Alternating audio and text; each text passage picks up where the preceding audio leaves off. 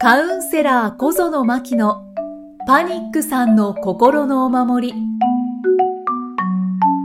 こんにちは。心理カウンセラー小園真希です。こんにちは、生きみえです。真希さん、今回もよろしくお願いします。よろしくお願いします。さてさて、はい今回はどんなお話をしてくれますか？はい。えっ、とね、パニックとかね、うつとかやってると、こう、治りたくてね、理想とか目標をね、みんな持つんですよね。治った自分みたいなね。ね。でも、あえて言いたいのが、ぜひそれを捨ててくださいっていう、そんなお話を。そうなんですか、えええす捨てちゃった方がいいんですか？はい。あの、治った自分ことかね、あと克服とかね、うんうんうん。捨てちゃうはあ。持たない？みたいな。うーん、なんかちょっとヒントとしては、第1回だったかな、うんうん、うん。第1回か2回で、うん。そ、そのまんまでっていうお話が出てましたよね。はいそう、それにつながりますか？あ、それもあります、あります。うんうんうんそれにもつながるんですけど、まずね、そのね、この話を今ね、目標とか理想を捨ててっていう話を聞いた段階で、多分ね、ざわざわっとしてる 人たちすごくいると思うんですよ。まあ確かに克服したい。で、うん何もない、あの、それまでの自分に戻りたいってそう。思ってる方はたくさんいますよね。そう。だから言うんです。捨ててね。ああえて。あえて目標も克服とかっていうのも捨てましょうね。捨てちゃうのよっていう感じで、ね。早朝になっちゃった。そうそうそう、そうに、そうそうそう。え、も、持ってると、うん。厄介なんですか？厄介っていうよりも、えっ、とね、前回、なんだっけ、あのー予言者の話はい。したんですけれど、ね、今生きてるのになんか過去と未来ばっかり行ったり来たりしちゃうのよねっていう、あれとちょっと似ていて、要は今確かに苦しかったり、こうドキドキしたりね、なんかいろんな感じで困ってるな、ああ、なんか嫌だなっていうのを抱えてる人がね、その渦中にいる人が多分たくさん聞いてくださってるのかなと思うんですけど、うんうそこにね、あの、ちょっと先の未来でもいいし、一年後の未来でもいいし、どこでもいいんですけど、あ、治った自分っていうね、何かこう目標みたいなのを立てると、何が起こるかと言ったら、はい。今の自分では、をね、見ずにね、その治った自分に早く行かなきゃっていうね、目線の先が変わるんですよ。はい、はい、まずはい。また未来を見ちゃってる。そうそうそう感じですそう。かねでも、今の私が一番困ってるんですよ。うんだから今の私を本当はどうにか自分をね、ゆそんな私でもいいよ、大丈夫だよ。まあまあね、最初こう気づいてあげて、まあ許してあげてっていうのがやっぱり一番大切かなと思うんだけれども、その目標、克服とかっていうふうにね、何かちょっと先の未来に掲げて、そちらを見始めて、ね、目線の先が外に、外っていうか未来に行ってしまうから、ちょっと自分、今の自分置いてきぼりになりがち。うんうんうん、それが一点と、はい。もう一つはね、人間って目標とか、えっ、と、理想とかね、うん掲げると何が起こるかわかります？え、目標、理想を掲げると、え、頑張ろうとする。うん、うんそうそうそうそう、はい頑張ろうとしますよね。はい、はい。まあ、早くそこに行かなきゃ。はあ。要は焦るんですよね。はい、はい、はい。はい、と特にこうね、パニックとかうつとかで、今現在かなり苦しいとかってなっちゃってる場合には、もう特にそうなんですよね。うん早く理想、ね、治った自分にならなきゃならなきゃならなきゃって思えば思うほど、今の自分とちょっと先か1年後かわからないけど、その理想の自分、未来の自分とのギャップ、差を感じ始めちゃうから、うんうんうんね、要は差が抱えながら生きなきゃいけなくなっちゃうから、はい。焦るんですよ。早く埋めなきゃしょうが。うんうんうん早くどうやったら埋められるの？あとまあ、健全な自分に早くなりたいとか、そうそういう焦りもありますよね。ね、だからそうやって焦るし、ギャップを埋めなきゃいけなくなるし、ね、今の自分が困ってんだから、今の自分最近にね、こう、見てあげたい、欲しいなと思うんだけれども、そっちにどうしても行ってしまう。うんだからこそ、一回その未来の自分、ね、理想とか、目標とか、そういったものを一回捨ててあげる。捨ててあげると、ストンとね、今の自分しかもう残らないので、はい、はい。ただただもう単純にね、そこをね、見てあげるために理想とかね、目標とかを一回捨ててねってね、これをカウンセリングのでも必ず言う言葉なんですよね。大体その理想とか目標を持ってる方が多いんですか？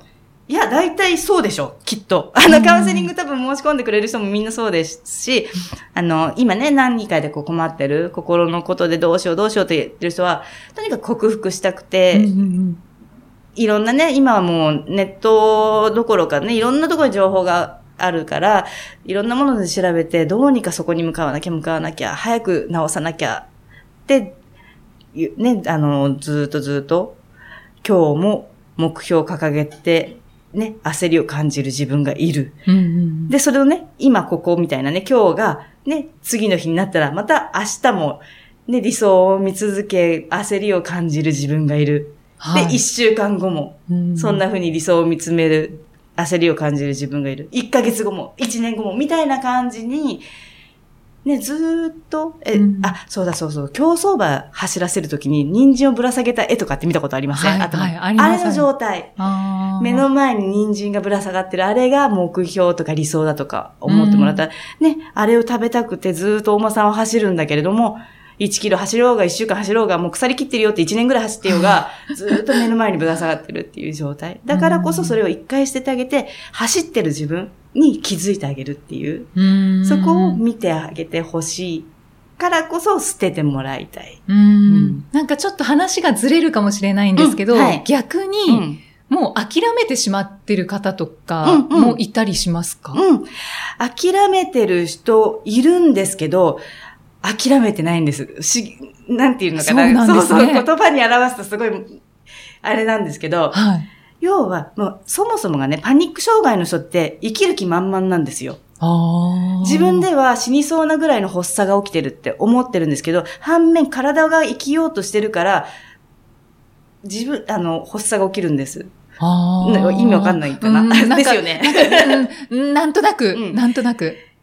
多分、例えばね、すごくすごく残業もして、いろんなことに頑張って、まあ、心得でいう頑張り今日みたいなね、感じで、はいはい、ずっと走ってきた人が、そのまま走り続けたら、多分、うんうん、死んじゃうんですよね。はい。まあ、ぶっ倒られますよね。うん、だけど、その前に、発作を起こしてくれるんですよね。ああんた無理してるよって。はいはいはい。要は死なない機能みたいな感じ。あの、ウルトラマンのピコピコっていうね、あんた3分経ったよっていうアラームみたいな、あんな感じで教えてくれる。はい、ってことは自分の中では自分を、ね、意識の中では諦めていたとしても体は全然生きる気満々なんですよ。だからパニック障害ってすんごい生命力あるよねっていつも思ってるんですよね。うんうん、だから、その、向ける、その意識の先とかをその未来とかね、ちょっと先の自あの自分とかではなくて、今の自分に、やっぱりちゃんと向けてあげる。矢印の先を未来ではなく今の自分に向けてあげる。それが諦めてようと何してようと、今の自分がもう勝手にね、生きようとしてくれちゃってるから、まあ、しゃあねえな、たまに発作が起きてもぐらいでも何でもいいので、今の自分に向けてあげる。っていうために、うん、そういうふうにしてもらいたいっていう。なんとなくわかります？はい、はい。そうですね、うん、はい。だからまあ前回の話とつながる部分はたくさんあると思うんですけど、そうはい、そうですね。まあ未来を見すぎちゃってる方が多いわけですよね。まあ、メルヘンチック？夢見る。そうそう夢見るなんとか。そうそうそうそう。だからね、そのね、ぜひね、その、だから妄想力ってすごく、本当にね、果てしないんですよ、もう。うん。それこそもう、た、果てしない想像力もあれば、エネルギー、まあ、妄想するって、要は、ね、脳をね、フル回転してるから、はい、相当エネルギー使うんですよ。そうですよね。うん、ってことは、エネルギーも相当ある軍団、軍団って言っちゃ失礼かしら。でも私筆頭なのでって思ってるので、私をね、含め、そういう人たちなんですよ。なので、その向けるエネルギーの矛先をちょっと変えてあげる。そ、だけで、全然違う結果が必ず後からね、ついてくるんですよね。そこに気づいてほしいっていう。うんうんうんへえ。壮大でしょ、はい、なんか妄想から始まり。なんかパニパニック障害っていうものを、あの、一番最初に捉えていた感覚と、うん、なんか、どんどん変わってきました。変わってきました？よかった。え、なんかすすごい行動力めっちゃある人たちなんじゃないかって思い始めてきました。行動力もあるし、生命力も抜群だし、うんうん、むしろ並大抵のタフさじゃない。なんかね、私あの、年齢は、ね、あれなんですが、あの、はい、結構ね、昭和の漫画でいろんなこと例えることが多くて、あの、星ヒューマの、はい、えっ、ー、と、なんか、星馬まず知ってますイキさん。一応知ってます。一応、はい。でもその、うん、物語はちょっとわかんないかもしれないですけど。なんかね、あの、ご飯食べるときとかもね、体にね、プロテクションみたいなね、重りをつけるんですよ。なんか、はい、知ってるかも。野球をね、こう強くさせたいお父さんがいて、はいはい。ね、そのためになんか普段でも体になんか重りみたいな、なんかバネみたいなね、プロテクションみたいなのつけるんです。プロテクターみたいなのつけるんだけど、はいあれをつけながら生きてる感じが、そのパニックとかの人なんですよ。はあ。要は、普通に生きててね、あ今日朝起きた、あご飯食べたいな、あ会社行ったっていう、ね、普通に生きててもエネルギーって使うじゃないですか。うん、そこプラス、ね、妄想だったり、過去を考える力もあれば、未来を考えて、ね、行ったり来たりもしなきゃいけないし、あ、今度は理想のと今の現実を埋めなきゃとかね。いろんなとこ考えるだけでも人間すごくエネルギーを使うから、いろんなところに負荷がもうかかってる状態な上で、またそこに安定剤とかでね、飲んでる方なんか、またそこで、ちょっとこうね、自分の中に、こう安定させる。要はちょっと思考とかね、体をこう保護しながら、はいはい。会社員やってたりとかね。はいはい。相当力いると思いません？そうですね。ってことは、そのエネルギー向ける先をちょっと変えてあげる。ちょっとこっちだよ。あ、ちょっと、そっか、未来じゃんって自分なんだなとか、ちょっとずつ変えてあげるだけで、なんだこんなに力入れていけなくていいんじゃんっていうようなね、脱力するっていうか、ほっとする自分にね、出会えたりするんですよね。だからもともとがもうすごくエネルギッシュですごく健康ですごくバイタリティあって、すごくもう本当に妄想力があるんだから、もうそれこそ何かをね、日本変えちゃうんじゃないのぐらいの想像力があるじゃないかって私は思ってるぐらい、はい、いろんな力がある人たちなんで、その向ける先をね、変えてもらいたいなって思ってます。マキさんありがとうございます。ああ、いやいや、こちらこそ。私はだんだんとパニック障害の方に興味を持ってきました。面白いんですよ。なんかその、そのパワーちょっといただきたいなって、なんか思い始めてきました。ね、本当ぜひぜひ、興味を持っていただいて、一緒にこう、引き出していただければと思います。えー、脇さん、今回もありがとうございました。ありがとうございました。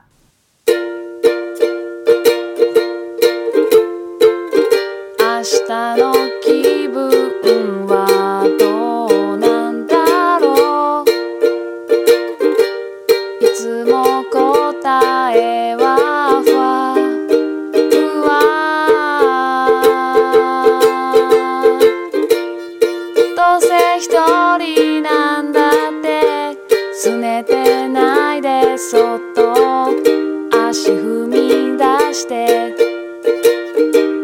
そ